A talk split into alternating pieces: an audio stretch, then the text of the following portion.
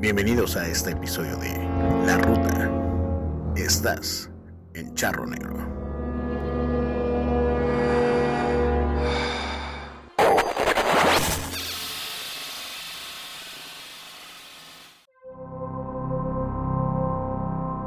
Iniciamos en este momento con la ruta. Pedimos permiso en este espacio para poder hablar de estos temas con el mayor respeto y responsabilidad. Nuestra intención no es ofender las creencias de nadie ni abrir ningún portal.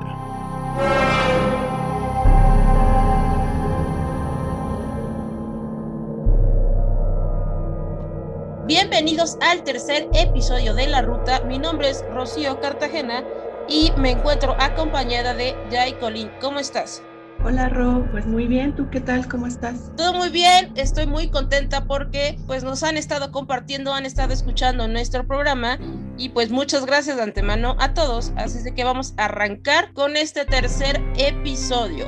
Hoy les vamos a hablar de cosas bastante interesantes ¿Y qué te parece, ya si les empezamos a platicar de las puertas dimensionales? Yo creo que hay algunas personas que lo han escuchado, pero quizás desconocen un poco de qué se trata. ¿Algunos de ustedes les han dicho que hay que tapar los espejos cuando alguien muere? Si ya se los han contado o no, aquí les vamos a, platicar un poquito más de qué se tratan las puertas dimensionales. Jai, ¿por qué no nos platicas? Así es, Ro, como lo mencionas, un espejo es un portal dimensional, es una puerta que está llena de energía, es alta energía espiritual y energética donde se unen diferentes universos y permite que el nuestro se asocie con otras dimensiones. Y estos portales se manifiestan a través de energías que son utilizadas por entidades, ya sea de luz o de oscuridad. Por eso es muy importante que aprendamos a diferenciar cuando una energía es positiva o negativa porque existen estos portales tanto positivos o negativos. Los positivos son los que están arriba de la Tierra produciendo paz, activando dones psíquicos y espirituales, nos dan fuerza. Y los portales negativos son los que nos llenan de energía pues pesada, hacen que estemos llenos de ira, de angustia, de rabia, de celos. Y existen tres tipos de portales. En los portales tipo vórtice se encuentran los espejos, que son las energías que todavía se encuentran dentro de la Tierra. Por ejemplo, las personas que acaban de fallecer, eh, las entidades que no han encontrado pues esa paz para llegar a, a la luz, digamos. Y también existen los portales espacio, que son la conexión entre dos diferentes eh, portales, pero en un mismo plano dimensional. Se oye complicado, pero digamos que hay entidades superiores, por ejemplo, los ángeles o los ángeles caídos. Ellos se encuentran en este plano donde se pueden conectar con la Tierra. Y existen también túneles que permiten llegar a distancias cósmicas o dar saltos temporales de forma inmediata. Estos portales los abren las personas que quieren acercarse a platicar con otros seres de luz, por ejemplo los chamanes, las personas que hacen rituales espirituales, tanto positivos como negativos.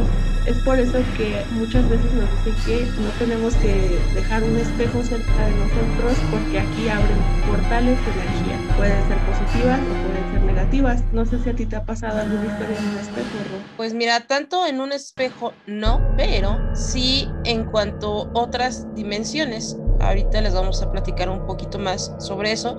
Es una historia bastante peculiar. Eh, yo era una niña y me pasó con mis papás. Yo creo que yo tenía como unos siete años y estábamos en casa de mi abuelita. Parte de mi familia vivía casi toda, bueno, no casi toda, pero sí algunos familiares vivían casi pegados. Entonces mi abuelita vivía en la parte de abajo, por donde estaba una tía, y me acuerdo que se iba a ir y mi papá nos dijo, no, pues vamos a dejarla a la casa de otra de mis tías que vivía como a unas tres casas más o menos, pero ya era, era un poquito tarde sé, como a las 6, 7. Bueno, un poquito tarde para, para que ella saliera sola. Entonces, pues ya la, la acompañamos. Pero bueno, salimos con ella más bien. A la hora de salir con ella, nosotros vimos que se dio la vuelta para la, para la parte de arriba donde estaba otra de mis tías. Pero ahí en la casa de mi tía, que estaba arriba de donde estaba mi abuelita, había como una reunión donde habían más familiares, habían más tíos. Entonces mi abue se subió y hay que esperarla para llevarla a donde, a donde ella tenía que ir. Duramos ahí yo creo como unos 15 o 20 minutos y no bajaba, no bajaba, no bajaba. Entonces me acuerdo que eh, no sé si fue mi mamá la que dijo, no, pues ya porque pues ya, este, ya, ya se tardó y pues hay alguien de, de mis otros tíos pues que la acompañe a donde ella tenía que ir, que te digo que no era muy lejos de ahí, como unas tres, cuatro casas. Bueno, entonces pues ya mi papá dijo, no, pues está bien, no, ahí están más de mis hermanos que, que ella la, ellos la acompañen porque ya se tardó en bajar. Nosotros vimos cuando, e, cuando mi abue se subió, porque inclusive había uno de, de mis tíos agachado, en, en, como arreglando la puerta de mi tía. Entonces se levanta mi tío para que mi abue se pasara. Entonces, eso estuvo también, eh, eso fue importante. Entonces, pues ya dijimos, no, pues ya vámonos, ¿no? Porque ya es tarde, porque ya es tardó y demás. Nos vamos avanzando, porque también mi casa no está tan lejos de, de donde estaban ellos.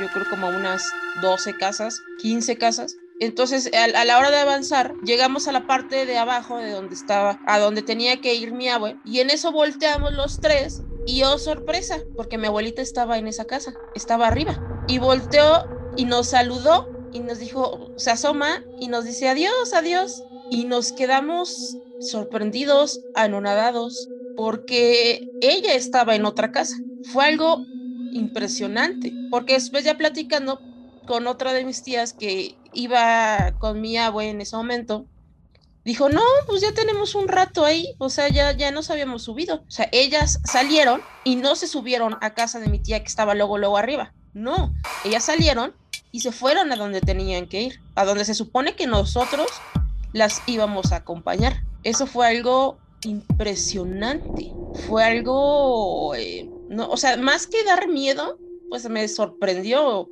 porque fue, a, lo mejor a, a, simple vista te hablan de cosas, de, de otras dimensiones, te hablan de, de, cosas que a lo mejor dices, eso no existe o, o, o, no lo entiendes o no, o sea, necesitas a lo mejor vivirlo para comprenderlo. Entonces ahí no sé si aplicó algún tipo de puerta dimensional en donde ellas, o sea, no sé cómo, ni siquiera sé cómo explicártelo. O sea, lo que nosotros vimos no precisamente era lo que estaba pasando y lo vimos los tres. Sí, pues es lo que te mencionaba de los portales espacio-espacio que es cuando te puedes de cierta forma teletransportar de un lugar a otro, ¿no? Por así decirlo. Eh, también existen muchas historias donde hay personas que de repente estaban en un lado y aparecen en otro. Hay la historia de un trailero que me contaron que normalmente se hacía dos horas de viaje, ¿no? Y lo van monitoreando y de repente llega en cinco minutos, porque quién sabe, pero ya llegó. Entonces él sentía que venía manejando normal y de repente pasaron cinco minutos y ya había llegado a ese espacio, ¿no? Entonces son historias que te cuentan y tú dices, ¿será verdad? Porque sí hay muchas igual de vuelos, ¿no? Que están en un lado y aparecen en otro. Por ejemplo, las historias muy comunes que hay del Triángulo de las Bermudas, donde desaparecen. Aparecen, ah, exactamente. Y han pasado muchos años y encuentran ese vuelo que es de los 60, ¿no? Un ejemplo. Entonces sí está muy, muy padre este tema porque pues sí sabemos que existe la primera dimensión, segunda dimensión y la tercera, ¿no? Que es donde estamos nosotros, digamos. Ajá. Entonces está muy curioso y será un ejemplo burdo, pero en Los Simpson lo mencionan. Eh, cuando Homero se pasa a otra dimensión porque hay un portal atrás de un ropero. Es, es un ejemplo, el horror. Exacto, es un ejemplo burdo, pero pues él entra como en otro portal, ¿no? Que es un portal espacio-espacio, digamos. También de hecho hay ciertos como portales o espejos dimensionales que hay en lugares donde la energía es positiva, donde la utilizan para llenarse de positividad. Está el ejemplo de el monte Sinaí, Abraham habló con Dios para poder hacer los diez mandamientos. Muchas teorías mencionan que se abrió un portal dimensional ahí, que es el que hizo que Abraham pudiera eh, conectarse con Dios. ¡Wow! Entonces, oye, pues, eso no lo sabía. Sí, son historias que, que toman como teorías, ¿no? De por qué Abraham pudo conectarse con un ser divino que está en el espacio dimensional primero, que es donde están los seres de luz, digamos. Claro. Y también hay historias donde mencionan que te puedes conectar también con seres de otro planeta, por ejemplo en el Himalaya, en Tulum, en la pirámide de Koba, en Machu Picchu, en Glastonbury, que es donde están las estas cabecitas que tienen mucha este, historia que se ha asociado más con avistamientos de ovni. Pues hay como mucho misticismo en este lado porque pues qué inteligencia también tenían en esa época para poder lograr que las pirámides se alinearan de cierta forma que en primavera se pudiera ver la sombra de Quetzalcoatl. Entonces ahí pues ya hay algo detrás, ¿no? Digo, no dudo de su inteligencia, pero sí es muy curioso. La gente va y se llena de energía, lleva sus cuarzos para llenarlos de energía. Entonces, pues también está muy curioso que no solo son los espejos, no solo es el fuego, también es esta parte de, los lugares, ¿no? ¿Qué tal que te pareció? No, pues es un tema muy interesante, te digo, pues en su momento lo viví y pues sí, es, es eh, sorprendente, sobre todo a la edad que me tocó, eh, el hecho de estar viendo algo que no precisamente era en esa nuestra realidad fue algo impresionante e impactante que por supuesto que me marcó me marcó muchísimo. Pero bueno, invitamos a la gente a que nos platique si ha tenido algún tipo de experiencia con alguna otra puerta dimensional, si alguna vez ha abierto algo, si ha tenido alguna experiencia con un espejo, que nos cuenten qué, les ha parecido todo este tema. No igual si no lo conocían, creo que es algo que, que tenemos que aprender si es que nos gustan estos temas. Fue muy, muy interesante, Jay. Sí, de hecho, ya para terminar este tema, sí. hay una, digamos, técnica en psicología donde para conocer tu inconsciente o tener como ese, esa apertura a tu inconsciente, tienes que ponerte por ocho días enfrente de un espejo con una vela, con todo apagado no les des ideas, porque si no, al rato van a abrir algo y van a decir que aquí lo escucharon. No, no, no, no, no lo hagan. Obviamente siempre tiene que hacer con permiso del terapeuta y obviamente te tiene que explicar bien qué tienes que hacer. Pero pues sí, digo, ¿por qué hacerlo frente a un espejo? Obviamente si no lo haces con debido orden que se tiene que hacer y con las debidas instrucciones, obviamente vas a abrir algo y al final vas a estar seguido, digamos, ¿no? De cierta forma. Y hablando de posesiones, Ro, eh, la semana pasada dijiste que nos ibas a mencionar la verdadera historia del exorcista. Uy, sí, estoy. Ya no las debes. Sí, ya, ya, ya, ya, ahorita ya se las voy a platicar. Sí, estoy muy emocionada porque me encanta todo, todo lo de esta historia, que al final, pues en el cine no lo vendieron con que era una niña. Y no, resulta que en realidad fue un chico de 13 años. Todo esto sucedió, bueno, en, la década de los 40. Y bueno, ahí les va, ahora sí ya. Se trata de un chico de 13 años de nombre Roland, que, bueno, vivía con sus papás, pero tenía una cercanía con su tía. Pero su tía era pues por así decirlo, amante del oculto. Era amante del oculto. Eso se ponía a jugar con él a la Ouija, imagínate. Bueno, nada este, bueno salió de todo eso, porque a los pocos meses de que empezaron a jugar, la tía muere. Entonces, pues Roland se puso bastante triste porque a una persona con la que tenía mucha cercanía, se llevaban muy bien, la quería mucho. Entonces, por el afán de quererse contactar con ella, pues resulta que juega nuevamente con la Ouija. A diferencia de que esta vez abrió algo, lo cual después le costó mucho y le pudo haber costado hasta la vida. Pasó un tiempo en el que pues empezó a escuchar golpes en, en la pared, rasguños, le empezaron a mover la cama, los muebles, inclusive a jalar cosas más pesadas, cosas que a lo mejor no cualquier tipo de entidad pudiera mover, más que un demonio el comportamiento de él empezó a cambiar de manera significativa, sus padres empezaron a preocupar, él platicaba que escuchaba voces y ellos pensaban que, digo, por la época, pensaban que era un desequilibrio mental y lo empezaron a llevar pues con psicólogos, lo empezaron a llevar al doctor para que lo revisaran y descartaran que no fuera algo mental, lo cual pues los doctores no sabían cómo explicar qué era lo que él tenía realmente. Pasaron unos meses, una mañana le encontraron en el cuerpo la palabra Luis y ellos pensaron que de entrada porque tenía marcas en el cuerpo con nombre. Ellos empezaron a suponer que ya era algo más maligno. Entonces lo llevaron con un sacerdote, lo cual pues como que no les creyó mucho. Entonces, después trataron de relacionar la palabra Luis en, el cuerpo y ellos acordaron que tenían familia en San Luis.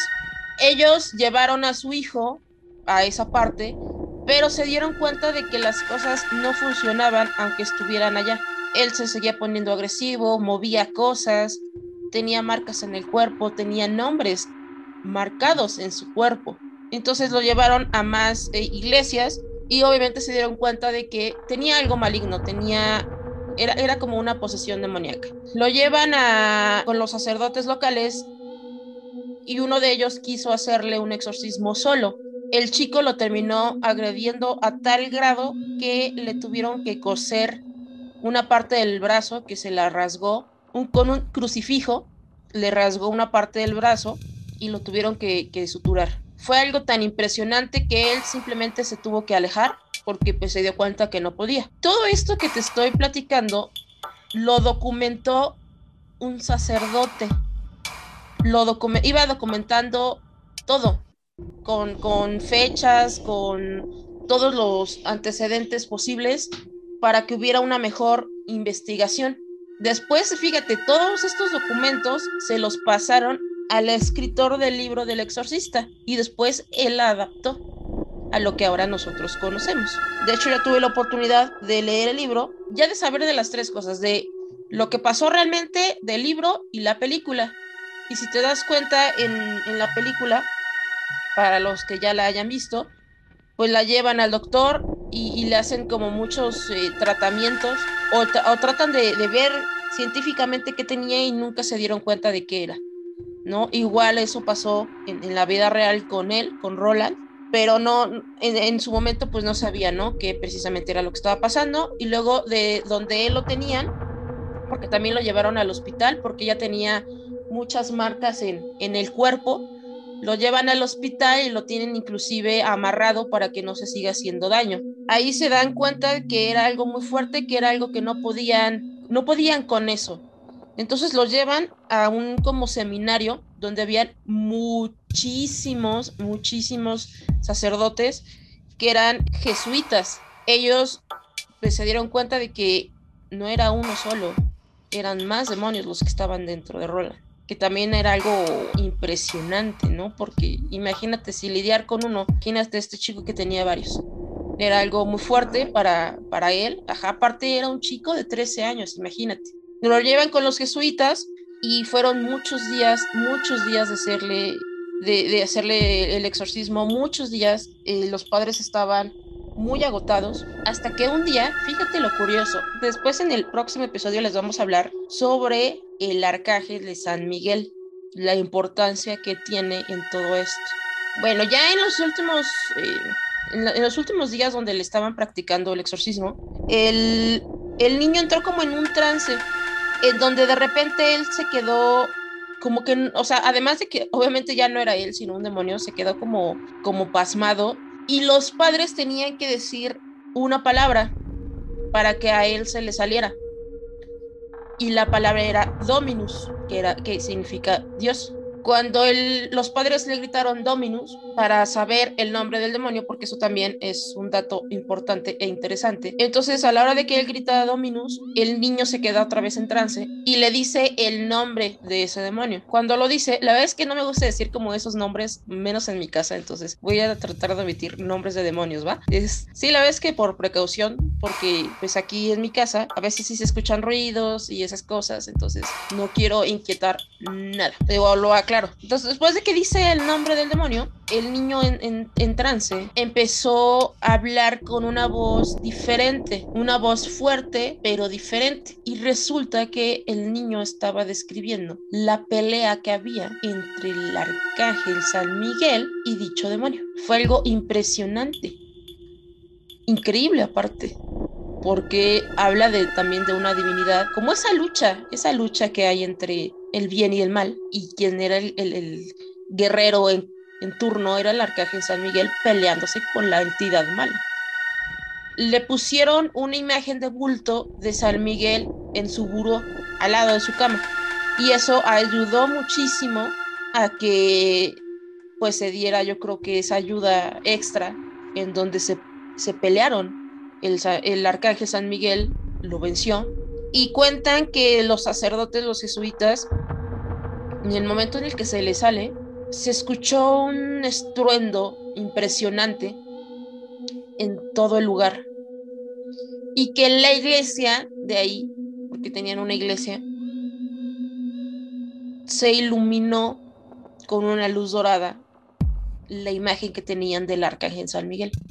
Porque ahí había jesuitas que, se, que pudieron percatarse de eso. Y esa es básicamente la verdadera historia. Me quedé sin palabras, está muy buena, Ro.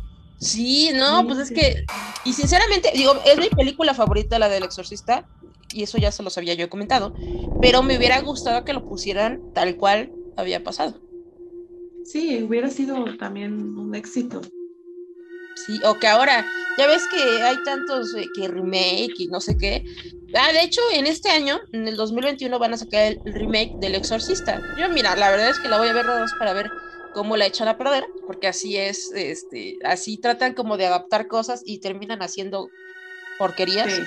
Pero estaría padre que en esta época hicieran la verdadera historia, pero que no, o sea, no tomaran como partida la otra película, que tomaran la historia real. Sí, sí, te digo, pues a mí se me hace que van a ser cochinadas, ¿ya? Pero vamos a darles el beneficio de la duda. Y no cochinadas en cuanto a producción, porque pues ahora con los recursos tecnológicos pues es algo que, que sabemos que va a salir visualmente bonito, pero falta cómo adapten lo narrativo, falta cómo adapten la historia. Y hablando de cosas impresionantes, ¿crecen los vampiros? En todo eso, Drácula. ¿Crecen en todo eso?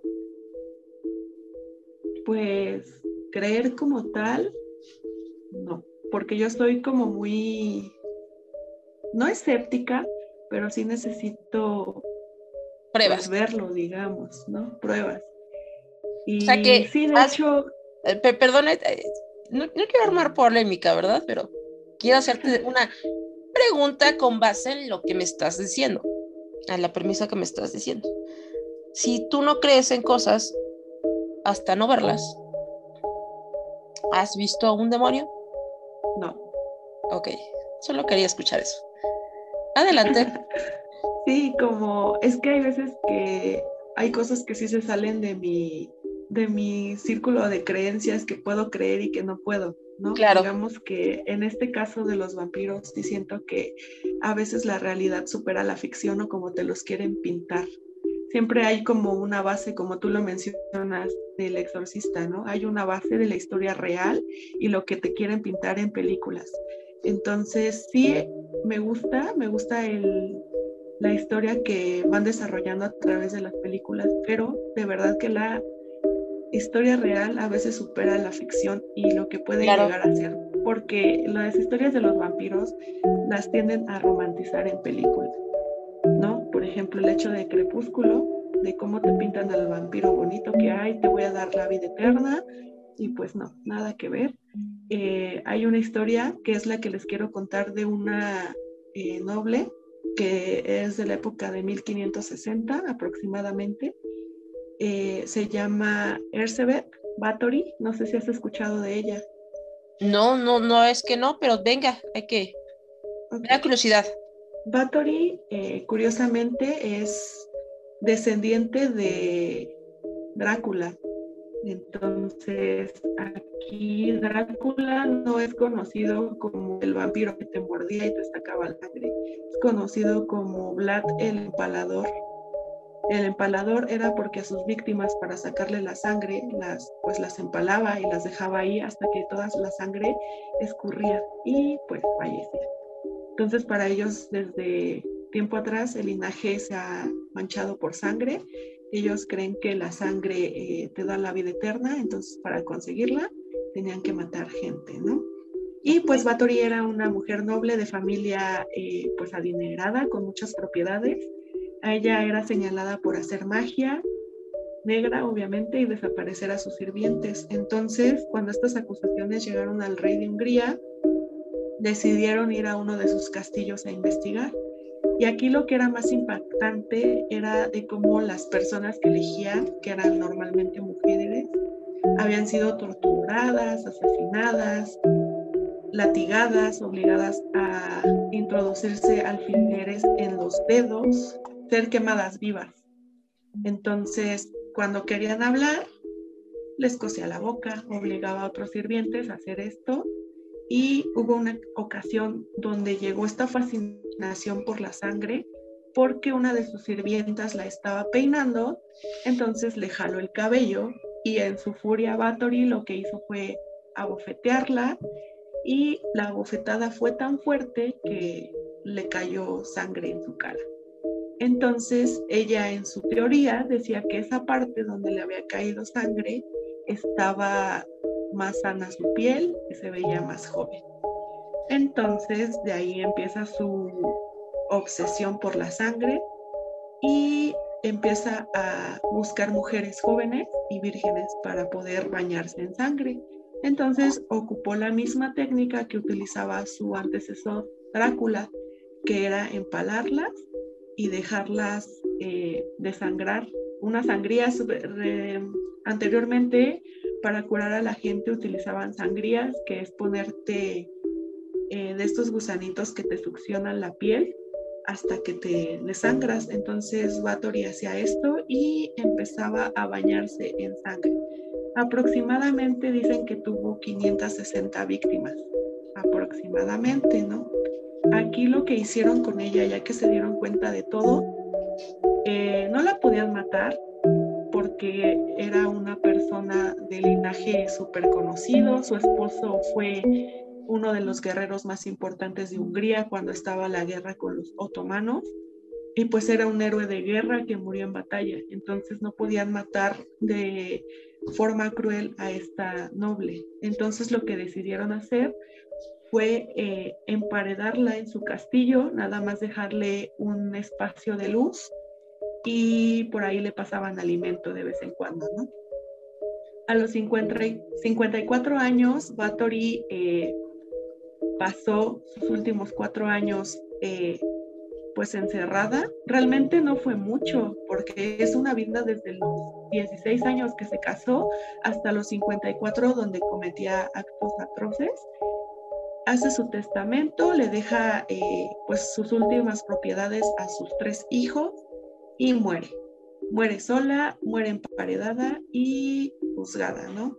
Algunos dicen que esta historia realmente fue un complot para quedarse con todas sus propiedades y las propiedades de su esposo, pero eh, a punto personal yo siento que no, que sí realmente cometió estos actos porque pues ya tenía, digamos, influencia de su de su primo, que era Drácula, que también estaba obsesionado con la sangre y con la vida eterna. Entonces, yo siento que sí fue real. Y es la historia de la primera vampiro. Pues sí, en el mundo es de 1560 y pues como tal no los mordía, les sacaba la sangre de otras formas, las torturaba y pues sí hacía rituales con su sangre. Y pues esta es la historia, ¿cómo ves, Ron? Qué cosa tan extraña. La verdad es que este tema, ahorita con todo lo que nos estás contando, el afán de, cómo hacen las cosas, ¿no? No sé, me hace muy raro, muy extraño. E, en, algo, ¿qué, puntos darías tú psicológico a todo esto? ¿Por qué crees que pues hiciera eso? Es una persona lógicamente dañada. Aquí eh, los nobles era muy importante eh, cuidar el linaje, el linaje de apellido y de sangre. Entonces, obviamente había personas que salían con deformidades porque se casaban entre primos, entre hermanos. Entonces, obviamente hay un desequilibrio mental. Por donde lo quieras ver, hay un desequilibrio mental. Entonces, a ella no se le notaba tanto en la parte física. Hay veces que los niños cuando se casan entre primos o hermanos salen con alguna deformidad pero en ella se notó más en la parte psicológica porque era una mujer muy, muy bella, digamos.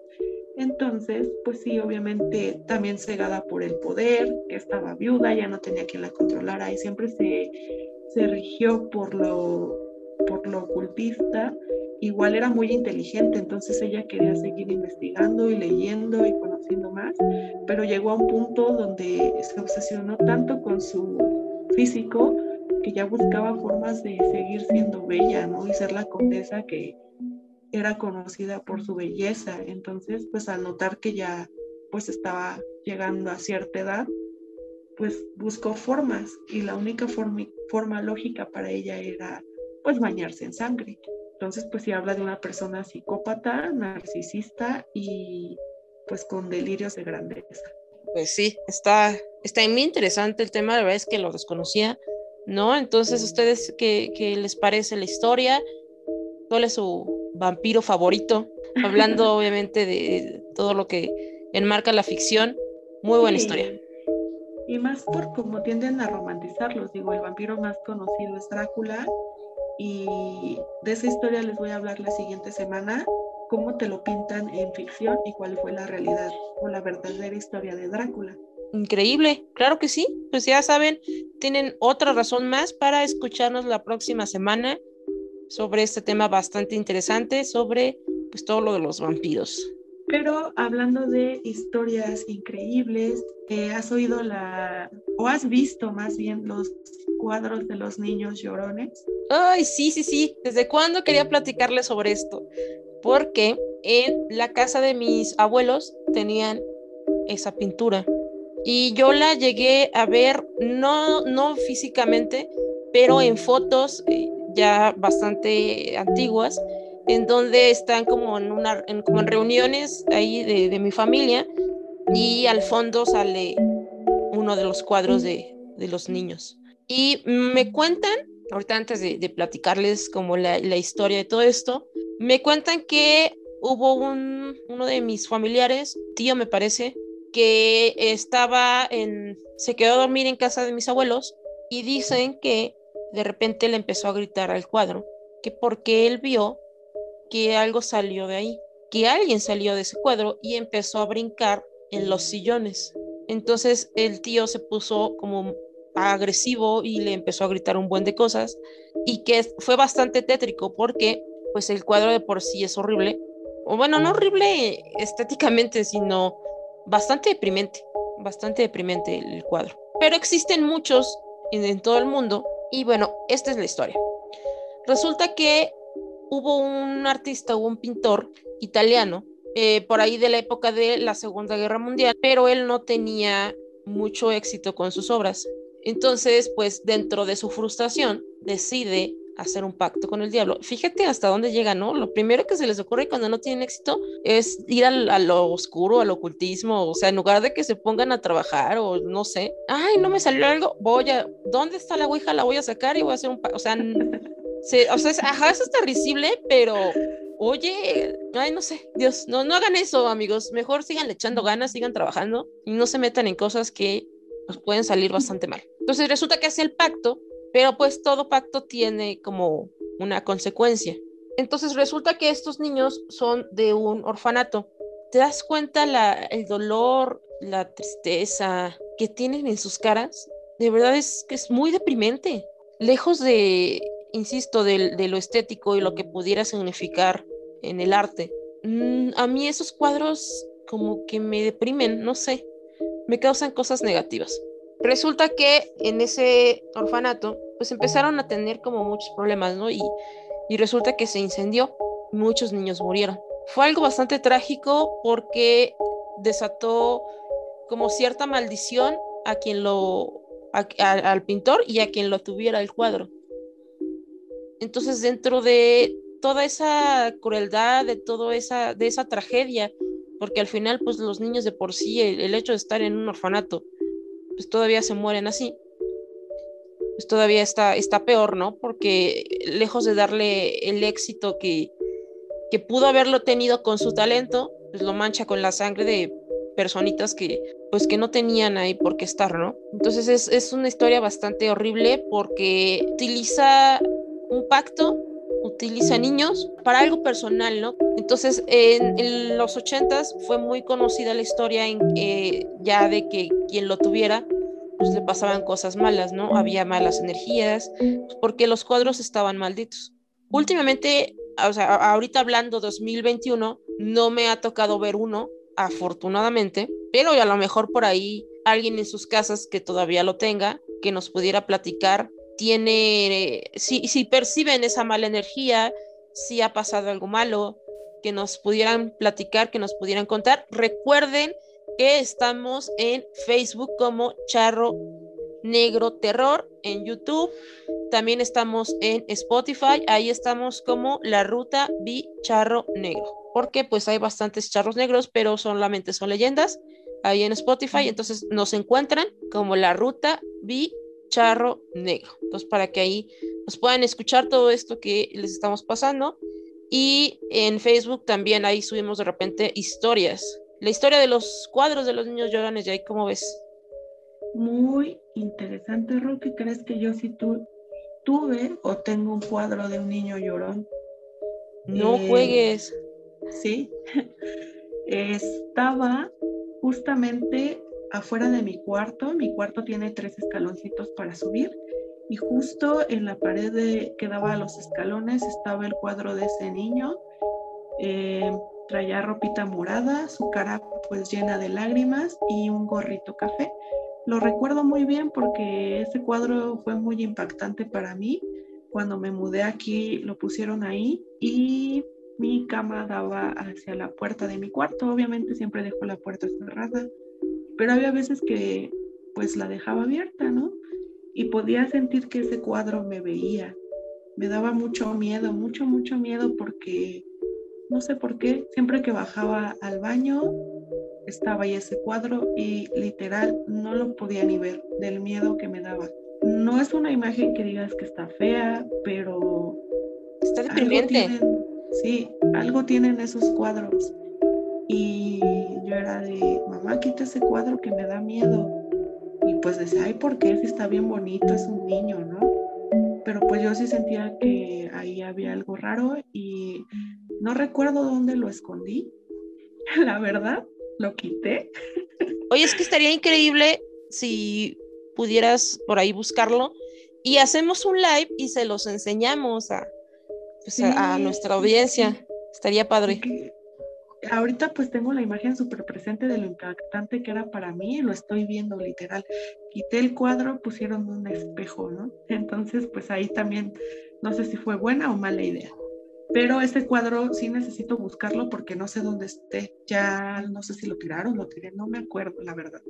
Pero lo voy a buscar y si sí lo encuentro, pues ya se los enseño con todo gusto. Entonces, pues sí, ahí está muy interesante la historia de los cuadros de los niños llorones. Y lo más curioso es que no solo son las pinturas originales. Sí, las réplicas.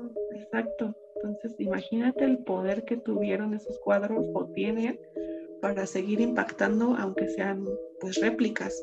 Pues es que si, si hicieron un, pacto, pues todo está como maldito, por así decirlo. Entonces, sí, no, yo la verdad es que yo no quisiera tener algo así. Eh, la historia se me hace interesante. Hasta hace no mucho, no sé, como unos cinco años o seis, me enteré de cuál era eh, la, raíz de todo esto porque, pues, como te decía, mis abuelos tenían ese cuadro y ya, yo ya había escuchado, pues, que habían pasado ciertas cosas con él y que, pues, se deshicieron de, dicho, este, de dicho cuadro. Entonces, no sabía exactamente por qué, hasta ahora que ya tiene más sentido eh, investigando pues, qué significa, ¿no? Sí, exacto. Yo también en ese entonces, cuando vi ese cuadro, decía, pero ¿por qué me da miedo? Y me puse a buscar eh, cuadros de niños llorones, ¿no? Y hay bastantes, quién sabe a cuántos niños haya retratado, porque si te metes a Google y le pones niños llorones, salen bastantes. Entonces, ¿cuántos cuadros no hizo? Está muy curioso. Era lo que te decía, pues el hecho de que fuera en un orfanato, pues de ahí nos, nos habla mucho. De, de todos los niños que pudieron haber sido. Pues hemos llegado al, al final de este episodio. Queremos agradecerles nuevamente pues a los que nos han estado escuchando en estas semanas. Gracias, gracias. Y síganos enviando sus historias. La próxima semana voy a hacer todo lo posible para que tengamos una invitada que nos va a platicar sobre el espiritismo. Wow, qué padre. Sí, de hecho, eh, eh, nos contactó por, digo, de, por medio de Charro y más o menos me, me, empezaba platicando que, que, de qué se trata todo esto, ¿no? A mí me gustaría poderle marcar y que ella nos contara directamente de qué se trata todo esto y las experiencias que tenga al respecto. Y algo que por ahí dejo como dato es que de parte de, mi papá, de la familia de mi papá, eh, su familia, que son sus, su papá, sus tíos, o sea, mi abuelo, sus hermanos de, mi abuelo eran de, la religión, de esa religión. Y mejor ya no les, les cuento, doy tantos detalles, mejor la próxima semana eh, voy a hacer de verdad todo lo posible para que eh, nos pueda, esta chica nos pueda platicar bien de qué se trata el espiritismo y alguna historia en particular que nos quiera compartir. ¿Te late? Me parece muy bien, se va a poner muy bueno entonces el siguiente podcast. Excelente, pues muchas gracias a todos, les mando un fuerte abrazo. Los saludo Rocío Cartagena junto con ya y Colín, chicos, recuerden eh, buscarnos en Spotify y darnos like en Facebook. Gracias a todos los que nos escucharon. Hasta luego.